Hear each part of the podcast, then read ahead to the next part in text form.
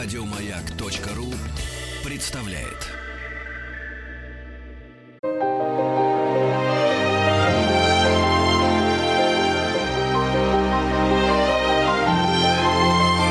Собрание слов с Анеттой Орловой. Здравствуйте, в студии Анетта Орлова. И у нас э, сегодня особенный день. В студии потрясающая женщина, женщина с большой буквы. Она президент благотворительного фонда «Русский силуэт», член-корреспондент Академии художеств. Татьяна Михалкова, супруга кинорежиссера Никиты Сергеевича Михалкова. И мне так приятно, что сегодня эта жизнь свела меня с вами. Добрый день. Добрый день, спасибо, что пригласили. В основном, конечно, я освещаю пространство, которое называется мода молодых дизайнеров, и русский силуэт охватывает огромнейшее пространство от Владивостока до Прибалтики. 4000 дизайнеров участвуют в нашем конкурсе. Это 200 учебных заведений, 150 э, городов России и ближнее зарубежье и 32 полуфинала. Представляете, сколько приходится ездить, сколько приходится работать нашему фонду благотворительному.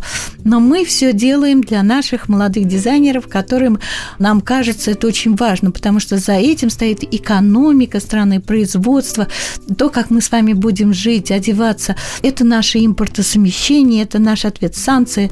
И вот недавно был финал конкурса в гостином дворе, где приехало 100 победителей со всех уголков России и ближнего зарубежья. Было около 40 призов, и, в общем, это как был такой праздник моды, потому что у нас прекрасное образование, я считаю, у нас есть великое русское искусство, и нам есть что сказать миру. Вот слово, конечно, за государством, э, за министерствами, и мы надеемся, что в будущем будет больше еще поддержки молодым и гранты, и освобождение от налогов и, в общем, привилегии. Вы знаете, вот, Татьяна Евгеньевна, вы все это говорите, я слушаю, и у меня такой вопрос возникает. Скажите, пожалуйста, вот какими качествами должен обладать тот человек, который создает такой фонд, вот русский силуэт? Что он должен готов давать другим? Потому что вы же вдохновляете, и, наверное, это очень сложно выбрать вот из этого огромного количества. Как вы выбираете? Да. Ну, вы знаете, у меня большой опыт работы с дизайнерами, потому что я начинала много-много да. лет тому назад, боюсь даже сказать, какие эти годы были, 70-е, в Союзном доме моделей. Да. Это единственный дом, который был известен на всю страну. Лучшие дипломированные с красным дипломом художники работали там. Там начинал Слава Зайцев. И он меня выбрал как новый образ, который входил в моду, была Твиги. И вот э, как новый образ, э, такую модель нестандартную, не свойственную для Советского Союза, потому что на подиуме царила женщина за 30 лет, чуть-чуть полноватая, скажем, как наша страна, которая сама работает, которая сама зарабатывает и может себе позволить вот одеться. А в моду входила Твиги, это девочка-подросток, который сейчас образ растиражирован по всему миру. Вот такая модель, такая худая, я весила 47 килограмм, и, в общем-то, вот так я начала это познавать ш... вот эту жизнь дома моды. Вам 16, по-моему, тогда было. Ну, побольше. Страшно было, когда вы туда пришли первый раз? Ой, ну, конечно, конечно. Я вообще ничего про это не знала. Я, как говорится, училась, сидела в библиотеках. И вообще даже не знала, что у нас существует такой мир моды. Ничего не знали про манекенщиц. Это сейчас все хотят быть моделями, а тогда учителями, космонавтами, доктором. В общем, вся страна жила вот э, такими категориями. Вот Татьяна Евгеньевна, мне кажется, что вот те женщины, которые на вас смотрят, потому что вот везде, где вы появляетесь, возникает какое-то такое ощущение благородства. Вот вы когда заходите, даже то, как вы идете, как вы разговариваете, как вы общаетесь с самыми разными людьми, самого разного уровня, вы всегда как-то вот себя так несете, держите, что с одной стороны к вам очень легко подойти, с другой стороны видно, что вы человек, который уважает сам себя. Как вы удерживаете эти границы? Вот как вы справляетесь с этим? Спасибо большое за такое вообще определение. Ну, я не знаю, я стараюсь, э, поскольку у меня много поездок э, по всей стране, и за рубеж, и везде надо как бы помогать, продвигать, и от этого возникает тот тон, который надо надо уметь говорить и с мэрами, губернаторами, чтобы они поддержали, с педагогами, которые отдают свою душу молодым дизайнерам. Надо уметь говорить с дизайнерами, которые абсолютно разные, понимаете, они э, ни под какие мерки не попадают. Э, они хотят выразиться и как-то креативно, не так, э, как положено стандартным, они разные. Даже Никита шутит, когда ко мне подходит или девушки такие красивые, метр восемьдесят, он говорит, это твои, или какие-нибудь дизайнеры, которые непонятно одеты, какие-то непонятные, выкрашены. Он говорит, это все твои, это все твои.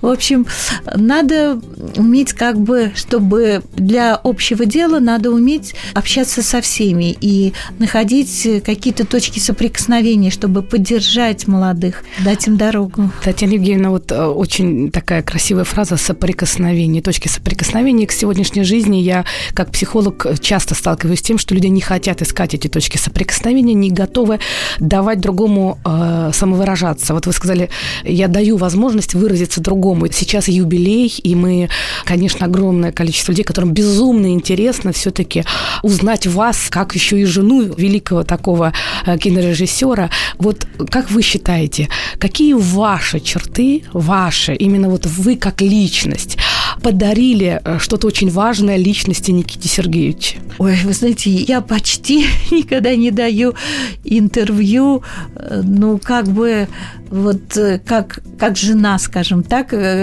потому что Никита Сергеевич такой сильный, такой мощный, такая глыба, он столько сделал, что, конечно, вот как его видят женщина или мужчина, или как Паратовый, или как в фильме «Вокзал для двоих», где он там быстренько-быстренько да, да, да, да, вот как вот они представляют, или жмурки такой вот в малиновом пиджаке, вот он такой вот, он разный, разный, разный, но он потрясающий артист. Вы знаете, даже вот может что-то такое вообще рассказывать, такое вот понимаешь, что ну это быть не может, но ему веришь, веришь, потому что он вот и он лидер, лидер, от этого никуда не деться, и поэтому как-то сразу вот э, при знакомстве как-то понимаешь, что идешь за этим человеком, он что-то такое знает, что ты не знаешь. А, скажите, пожалуйста, а вот чему вы научились у вашего супруга? А, вы знаете, когда мы познакомились, я вообще обожала мелодику английского языка, я обожала вот э, Фолкнера,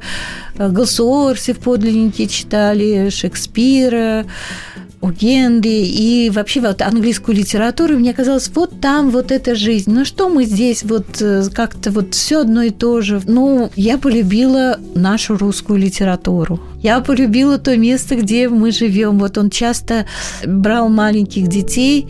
Жили мы за городом. Тогда никто не жил, но это была чистая как, как деревня, понимаете? Если в день проедет телега, э, хоть и громкое название Николина горы, это было хорошо. И доехать угу. можно было там за 15-20 минут. И вот он выводил в поле, они забирались на пригорок, и он показывал и говорил, это ваша маленькая родина. Вот, э, и он, вот надо любить то то место, где ты родился. Где родился, там и сгодился. И вот его, ну это громко сказано там, патриотизм, но все равно вот любовь э, к своей стране, любовь э, к своему делу. Ведь он труженик, пахарь, он э, вообще умеет э, так себя отдавать э, работе, он не мог заниматься детьми. Конечно, как матери у меня всегда были обиды какие-то, обиды, да, претензии, это как у всех, понимаете. Да. Но вот в какой-то момент я поняла, что нельзя требовать от да. человека такого уровня вот тех радостей, которые дает вот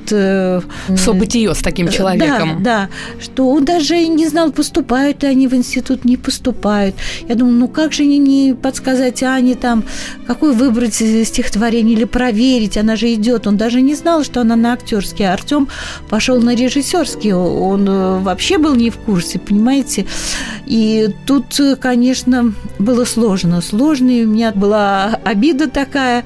Но когда я вот посмотрела фильм «Утомленное солнцем один», и вот где вот эти с Наденькой, там эти сцены любви отца да, и да, дочери, да. на, помните, на лодочке да. они едут, вот какие пяточки какие вообще, такие рассуждения, я тебя обожаю, преобожаю. Тронула знаете, вас меня так тронуло, я себя переделала и сказала, наверное, мужчины любят, но как-то по-другому просто, наверное. Вы, вы знаете, меня очень тронуло, когда вы рассказали про то, как он выводил детей и показывал, что вот это ваше место. Вот здесь вы должны быть и любить. Вы знаете, вот это на языке психологии, вот это право быть, право быть, ну, первое право быть мама дает, а потом с папой вместе ребенок безопасно исследует мир этот. Может быть, вы проводили 90% да, времени с ними, потому что у него не было такой возможности. Да, у него не было. Но вот этот выход, да, с папой, который да, говорит. Вот, э, вот он... Я вот сейчас думаю, наверное, самое большое, что мог он дать, это вот свой пример. Да. Пример, как он относится к своей профессии, к своей стране, к своим друзьям, которые работают. К родителям, да, по-моему, к родителям, семье. Вот. да.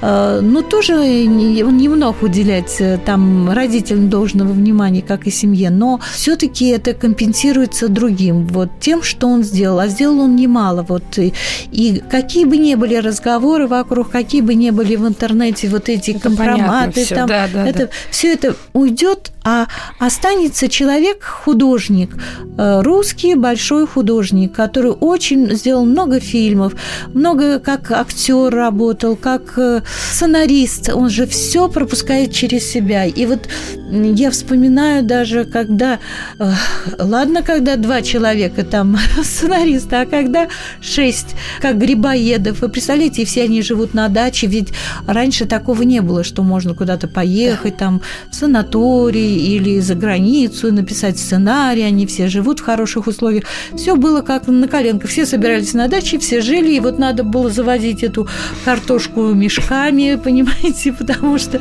в общем, и все было этому подчинено. Я до сих пор помню такую картинку, когда двери в кабинеты закрыты, вот стеклянные, да, да, да. и малые дети стоят, их носы, вот они не понимают, почему их папа там Столько не часов. пускает, да, вот туда не, не заходит, и вот все это нельзя, и вот эти э, облепленные ручонками, их, ручонками, да. да, двери, э, в общем, вот так вот и было. Ну, так интересно, знаете, когда вы так рассказываете, как будто погружаешься в ту атмосферу, потому что, наверное, э, действительно там в этой комнате что-то такое великое происходило, с чем потом мы знакомились в кино. Да, вот, например, я считаю, что механическое пианино – это просто шедевр. Вот э, они создали по Чехову ну, абсолютно новую Чехова, Платонов, ведь он же, это пьеса одного дня, и Платонов, по идее, там столько у него намешано было, столько он встречался с женщинами, это, что мог покончить жить с собой в конце просто. И поэтому эта пьеса никогда никуда не шла. Они сделали просто новое произведение, и причем это так э, лихо было сделано, так написано, вот э, до сих пор мне кажется, что это вот просто Чехов, вы знаете, вот настолько вот сквиз да, из да. всех произведений взяты, вот эти образы там Сашеньки с борщами, с канарейками, женщина такая, которая все знает, все имеет, и у нее любовники, и, в общем, и бывшая любовь, три женщины в жизни мужчины, и вот все это соединить, вырулить, и любовь все, всех спасает, это гениально. А Платонова монолог, да, вы помните? Помню. Мне 32 года, что что я сделал. Это вообще, это фраза, по-моему, на века. Безумно интересно вас слушать, но надо прерваться, мы продолжим через пару мгновений.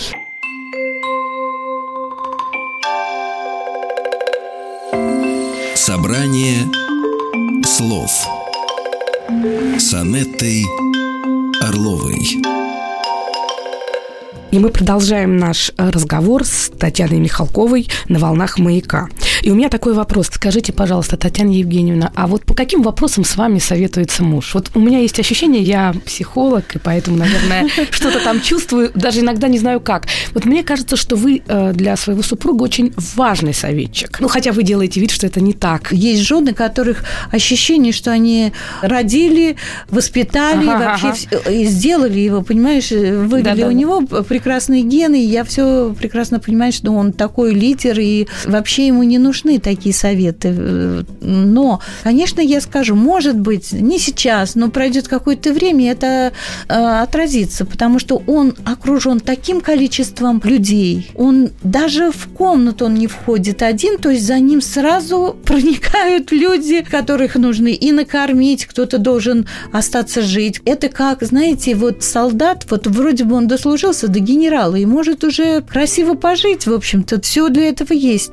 Но нет, он будет вот делить и стол, и кровлю, и, в общем, у нас всегда открытый дом, и всегда люди, и не всегда, скажем, люди, которые с благодарностью. Некоторые о, потом, о, если что-то происходит, начинают такое писать. Это что... самое страшное, потому что когда... Может, он даже не всегда так вот э, разбирается, кто есть кто. Вы, мне кажется, что вы разбираетесь интуитивно как женщина лучше, но он же очень гостеприимный, хлебосольный да. и, в принципе, такой широкий человек. Как вы слово сказали, проникают вместе с с ним, я подумала о том, что действительно, да, такое количество людей, и у всех свой какой-то интерес прикоснуться к этому да. человеку. Вы знаете, войти. раньше такого не было, вот, и, наверное, об этом говорили, что, ну, какие-то были другие ценности. Сейчас э, интерес э, превыше всего у кого-то. Да. Сейчас уже не идеи живут, а нет, вообще нет. конкретными вещами Выгодой. Больше. Да, частенько. Есть, есть.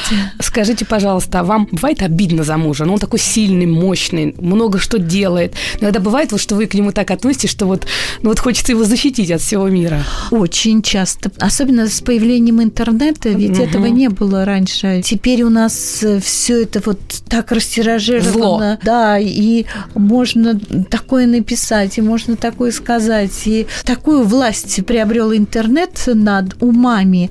Он не дает вот эту информацию, понимаете, которую может дать там музыка, живопись, э, книга. Это это что-то новое, и поэтому это еще не изученное такое.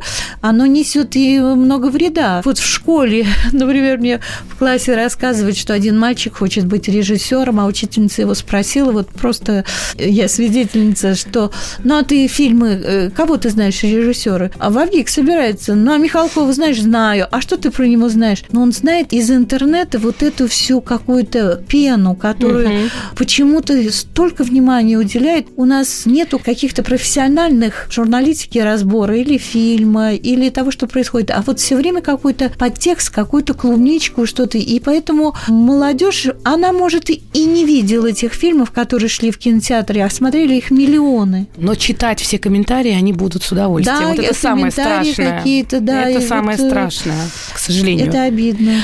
Вы знаете, мне кажется, что просто раньше, раньше, да, еще э, культура выполняла во многом воспитательную функцию. То, о чем вы сейчас говорите, говорите, что вот на таких примерах, на продукте, на том творчестве, которое дает человек, формировалось поколение. Люди учились, как переживать, как поступать. А в последнее время, вот в силу вот, э, вот этого такого какого-то сумасшедшего вообще информационного пространства, все стало подчиняться рекламе. И когда это стало происходить, все ниже и ниже стал уровень контента. То есть все время нужно угодить вот этой вот клубничке, чтобы люди быстренько почитали, быстренько перепостили.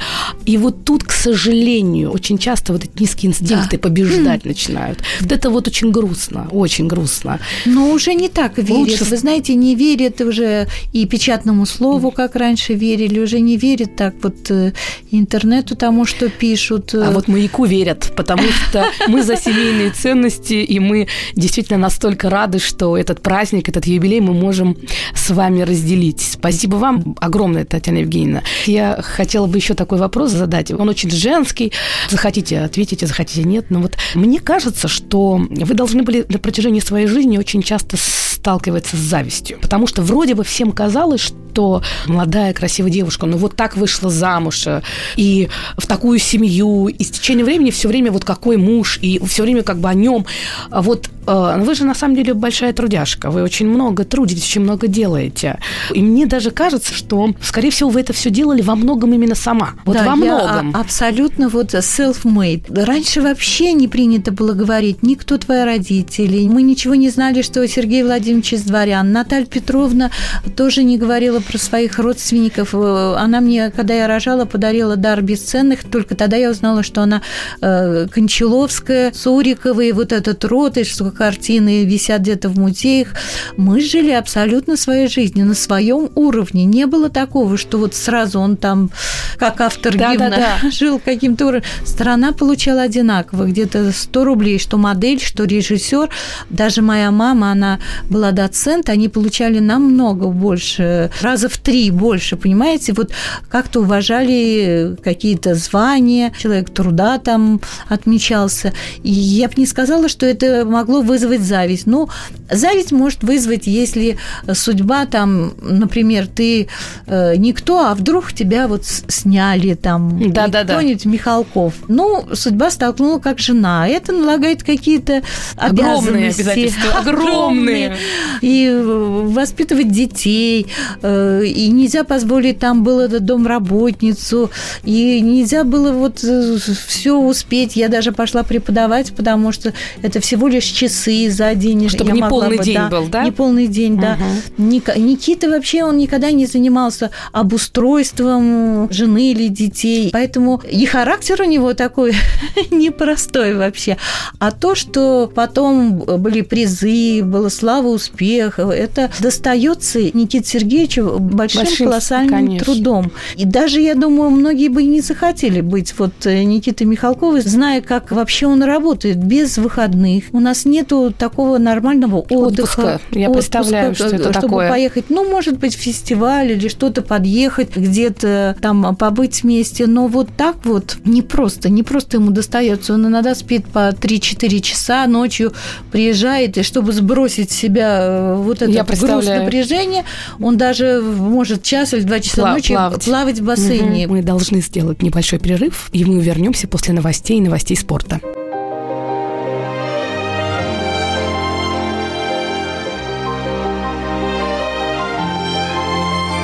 Собрание слов с Анеттой Орловой.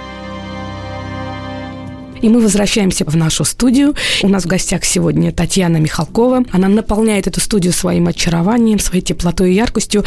Татьяна Евгеньевна, вы как мама семейства, скажите, пожалуйста, мне так кажется, что вы по своему складу очень-очень-очень мягкая. Где-то, где-то вы можете быть твердой, но вот в целом вы мягкая мама, опекающая такая.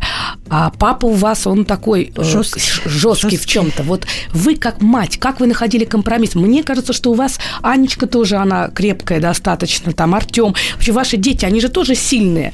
Как вы реагировали, когда вот они все сходились в одном? Вот вы как миротворец или как? Кем вы там? Нет, ну, конечно, я э, как бы в разные периоды. Ведь когда маленькие, это, наверное, я и, и школа я там, и институт, но потом наступает время, когда надо отпускать детей, чтобы они прожили свою жизнь, и чтобы не давлело над ними то, что вот э, а папа Михалков, а там в роду там вообще такие вот это, э, из картин смотрят на тебя там эти предки, чтобы ты прожил свою жизнь и прожил нормальный и как бы выразил себя себя в каком-то своем деле. Вот это было самое главное.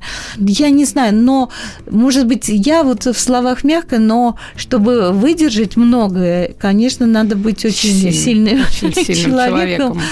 человеком. Поэтому тут... А, мне кажется, что, наверное, э, быть бережливой к другим то, что вы э, декларируете всей своей жизнью. И мне кажется, что очень мне хочется в нашей передаче об этом сказать, что вот эта бережливость, с которой вы относитесь и к тем людям, с которыми вы встречаетесь, и с теми дизайнерами, которых вы продвигаете, и со своей семьей, даже в словах. Вот в нашем собрании слов вы очень бережливы, и видно, что вы хотите, чтобы вот э, после вашего интервью вот всем было хорошо.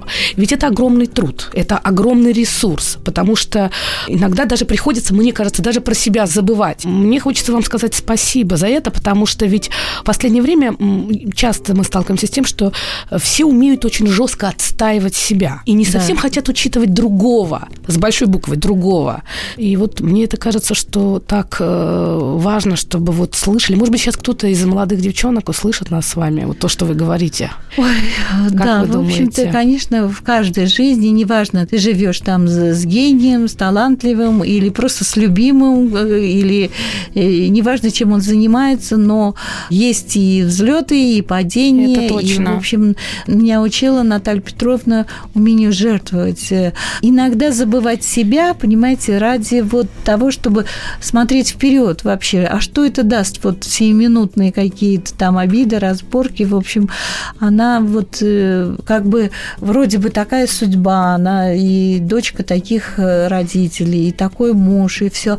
И вот она пишет письмо, я понимаю, сколько проблем там. Андрон где-то в Америке, это не просто все это. И все время он да, с да, какими-то да, разными тяжело. там женщинами, да. там Никита в, в, в своей работе, он тоже не может там уделять внимание. Сергей Владимирович тоже у него, он и моложе нее был на 10 лет, и у него своя жизнь, жизнь. творческая такая. И вот она должна уметь была всех э, как бы соединить. И вот самое главное уметь жертвовать какими-то своими амбициями, понимаете, и давать другим. Скажите, пожалуйста, как вы думаете, ну, гипотетически, если бы вы не вышли замуж за Никиту Сергеевича, э, как бы у вас сложилась бы жизнь в плане вашей работы, карьеры? Как Ой, вы думаете? Ну, вы знаете, что, конечно, это было время интердевочек. Я знала язык, и так. очень многие уехали, и уехали. И тогда казалось, боже мой, приезжает какой-нибудь там пушистый, душистый итальянец, у него фабрика. Да-да-да. Особенно, когда показываешь, так я помню, у меня из итальянского посольства даже один бежал за мной, кричал, все, всю коллекцию дарю, фабрику подарю, значит, все это. Я а вы от него бежали? Да нет, нам вообще нельзя было общаться с иностранцем, чтобы выезжать за границу. Это был железный занавес, знаете, все это. И потом я вот встречаю, приезжают девочки из Москвы, Питера, приезжают на эти фабрики, какая-нибудь провинция, понимаете, да, да, и да. вот они должны вышить в каких-то горах там или это, и вот все, что тогда касалось, боже мой, вот... э, Потом оказывалось совсем прозаично. Да, да, мне же даже в Доме моделей говорили, у нас должна была быть поездка в Америку на несколько месяцев, это считалось вообще таким событием, мне говорили, да что ты этот Михалков, там таких на каждом углу, вообще что ты... А я говорю, нет, я оставляю ребенка, и я не еду. В общем, я не знаю, как бы сложилось. Я знаю единственное, что вот модели, которые работали тогда, вот в общесоюзном доме моделей, им было все нельзя. Нам было все нельзя. И не, не общаться, не выходить. Также с Никитой я не могла показаться где-то. Почему? Ну, он со мной ухаживал, мы еще не расписаны. Если Вдруг я, нельзя, да? э, Да, э, появляюсь в светских местах.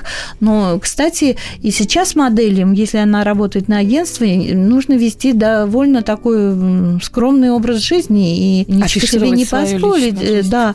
И, но сейчас модель может, наши модели, у нас такой потрясающий генофонд, они работают по всему миру. И Лондон, Париж, и Нью-Йорк, и вообще везде выходят первыми, вторыми номерами, любят э, российских моделей. Очень много всякой информации о том плохом, что происходит вокруг ми- э, этого мира.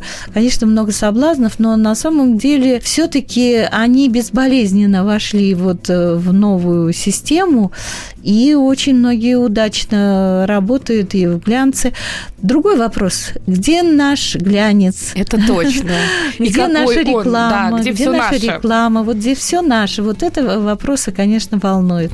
Татьяна Евгеньевна, скажите, пожалуйста, а вот в юбилей сейчас и такая дата, ну, столько лет вместе, что бы вы хотели бы пожелать своему супругу? Чем бы вы хотели бы с ним поделиться в этот день? Ну, хочется пожелать ему силы духа, хочется пожелать ему здоровья, хочется пожелать ему новых фильмов. Ой, как... Мне кажется, это лучше всего у него получается, потому что многое уйдет, понимаете, вот эти общественные Да, да, дела, какие-то политические дела, бизнес или что-то, все это уйдет. А вот мне кажется, его фильмы останутся. Понимаете, дети, фильмы Это- то, что у него хорошо получается. И то, что живое. И в этом он Да. жив. В этом он живой, и этим, этим он живет. Поэтому Да. я думаю, что чем больше будет фильмов, тем будет увлеченнее, полноценнее жизнь. Я вас слушаю, и мне очень-очень-очень хочется какие-то найти ответы для себя. Вот как для вас, для той женщины, которая сама настолько интересная, красивая, такая образованная, как у вас так получается всегда о своей свекрови свекрови, о своем свекре говорить вот какой-то такой любовью, говорить, что вы пришли в эту семью. Ведь это настолько красиво звучит, но в наше время почему-то вот утрачивается этот вот институт уважения к старшим. Как раз про то, что вы говорили, интернет, он, наверное, чем еще опасен? Если раньше мы от поколения к поколению передавалась информация, опыт, и это было очень э, таким ценным опытом, то сейчас вот эти клики мышкой и моментом получения информации во многом обесценивают вот эти вот глубокие связи. Вот скажите, пожалуйста, как вам удалось принять эту жизнь как свою? Вот то, как вы рассказываете о старших, эм, мне кажется, что все-таки это не просто ведь. Это другая семья, это другой уклад с правилами, очень доминантный муж. Вы такая молоденькая красавица. Ну, наверное, потому что вот я вошла, и я была как чистый лист бумаги, на котором можно было все. Я настолько любила, была влюблена, ага. что на мне можно было написать любую, в общем-то, историю вообще. Потом уже я поняла, что, в принципе, надо намного раньше отстаивать какие-то свои права. Там э, потом сложнее это сделать. Э, сложнее это сделать. И, э, в общем-то, кому удастся совместить и дом, и работу, и бизнес, или свое дело, это, конечно, гениальная женщина, потому что я очень долго была как бы... Внутри. Под давлением, да, что вот если мне приходилось выбирать деятель или работа, там, например, мне нужно показать было итальянцам, мне приглашали там альта-мода, вообще вот это, приглашают и большие деньги, а Никита говорит, нет, ты не пойдешь. И я подчинялась. Но потом, когда уже стали вырастать дети, я как-то отвоевала свое место вот э, э, в деле, и я поняла, что надо это как бы делать, может быть, даже еще раньше, но э, я рада, что я успела многое, потому что нашему фонду уже чуть меньше 20 лет, и мы многое сделали, и я поняла, что надо успеть и выразиться не только в деньгах. Как женщина, да, как, как да, жена, мать. Ну, ну конечно, как... иметь свое дело. Мне почему-то кажется, что вообще было не просто это отстаивать, потому что по первости, я думаю, что Никита Сергеевич все-таки ждал, что вы сейчас начнете, ну ладно уж, пусть там побалует немножко, а потом вроде бы как да, успокоится. Игрушка, вот. забава. Да, да, да. Очень часто сейчас какой тип? В основном удачливых женщин, это которым помогли там мужья или папа, или родственник и в бизнесе, или э, даже моделью можно купить там звание. То есть это время, когда кто-то тебя устраивает, или, но в моей жизни все было абсолютно, я self-made, все, все я добилась сама, и вот эта сама идея, подсказанная жизнью, когда у нас, вы представляете, наш, наши дома были забыты, вот эта стена рухнула, отделяющая Европу от России, и к нам пришли все иностранные дома, на которые мы молились. Мы ходили на бокал шампанского, на старую коллекцию, какую-нибудь э, уже прошел целый год, а мы рады, что мы пришли, ну, вот эта марка, вот они у нас в России. В Манеже, вы помните, были очереди за Версачи, джинсами, это было да. ужасно. Мы забыли, вот где наши дизайнеры, вот общесоюзный дом моделей, он просто как вставная челюсть был э, вот на Кузнецком мосту. метафора, да, да, потому что там ничего не происходило. Даже вот показов, э, отчетов э, Дома моды и тех даже уже не было. И вот тогда мы начинали, когда вообще русским духом не пахло. И я очень рада, что я выбрала такую нишу вот молодых, институты, учебные заведения. Классика. Да. Это такая вот, классика в чем-то. Да, и вот так вот я пришла. И мы ненадолго прервемся и будем продолжать наш интересный, увлекательный разговор через несколько минут. Собрание слов с Анеттой Орловой. И мы продолжаем наш разговор с Татьяной Михалковой на волнах маяка. Татьяна Евгеньевна, скажите, пожалуйста, за вашу семейную жизнь, сколько лет уже, вот как вы считаете, а, какой из этапов творчества, вот какой из этапов творчества а, у Никиты Сергеевича был самым сложным, когда вам нужно было весь свой ресурс тоже как-то, может быть, сгруппировать, преодолеть, вот, потому что ведь это сложно, когда такая огромная работа рядом, и ты должен быть вот, вот этим Знаете, близким наверное, человеком. Это предстоянии цитадель. Это угу. война, которую, мне кажется, он сам прожил, прожил войну. войну. Угу. Он просто изменился и внешне изменился. Угу. Это просто другой человек. Нам тоже не просто Я было. представляю, вот. когда он приходил. Да, мы как будто его все ждем, ждем с этой войны. Тем более, что были тяжелейшие съемки везде, где бы они ни были. И там же вот э, в Чехии и сценарий тяжело давался. Потом он заснял столько часов пленки, что выбрать тоже было сложно. То есть каждый этап был непростой. Вот когда снимали «Утомленный солнцем один», все было как-то легче даже, не знаю. Но Гладче. Я очень люблю этот фильм, потому что там очень много какого-то родного, какого-то своего. Я узнаю вот эти э, дачные сцены, когда играют в футбол, когда вот э, обедают за столом, сидят, когда две бабушки, одна верующая, другая неверующая. Надюшка Шпингалет, она прекрасно там сыграла, объединяет э, такую всю семью. Вот это пляж, Николина гора, вот это излучина реки, вот все какое-то такое родное, понимаете? И как-то было легче намного.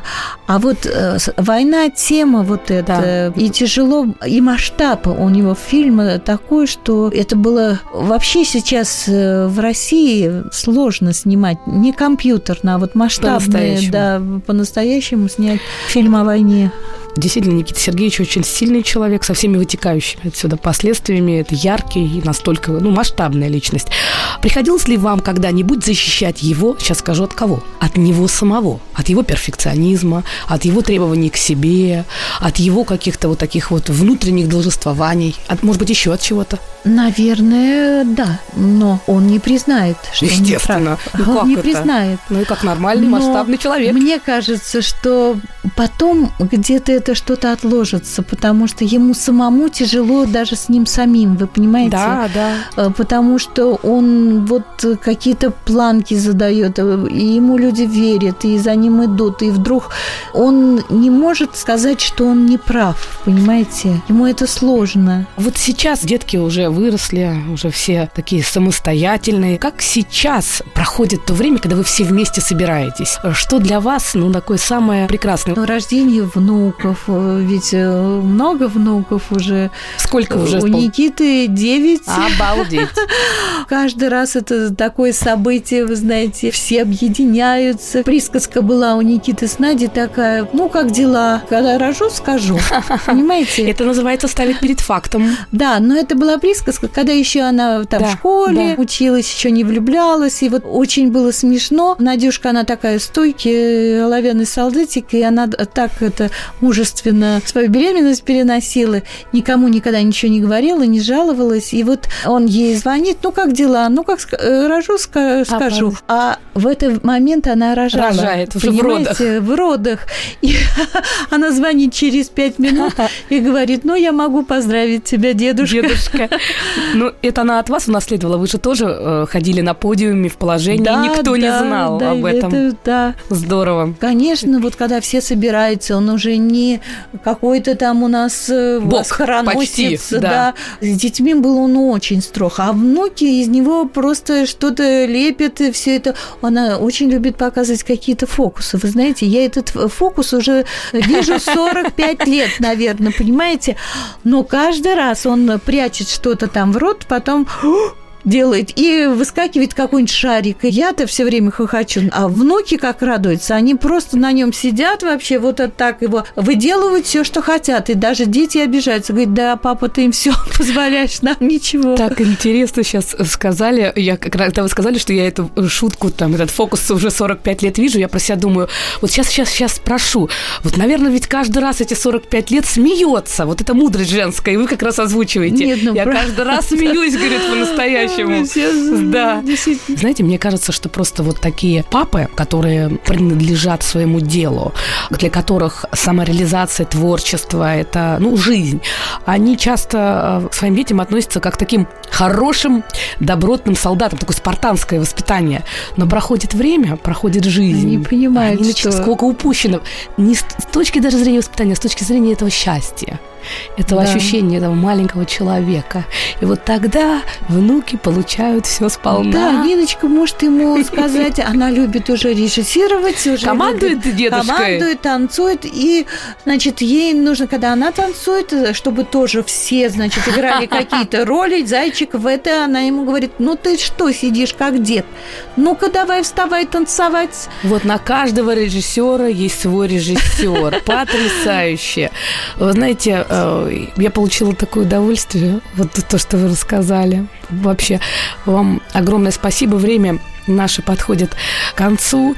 И я хочу пожелать вам, чтобы ваши близкие вас берегли, баловали и чувствовали, что вы как раз тот человек, который все это сохраняет. И это та функция женщины, берегиня, которая так свойственна русским женщинам. И вы пример, вы русский силуэт, и вы русская душа. Спасибо вам огромное. Спасибо за теплые слова. Для меня они очень дороги.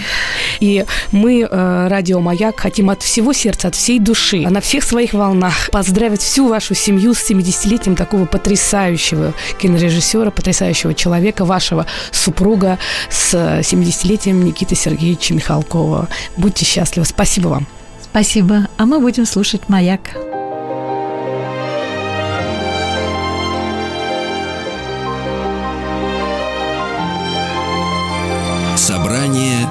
Слов с Анеттой Орловой. Еще больше подкастов на радиомаяк.ру.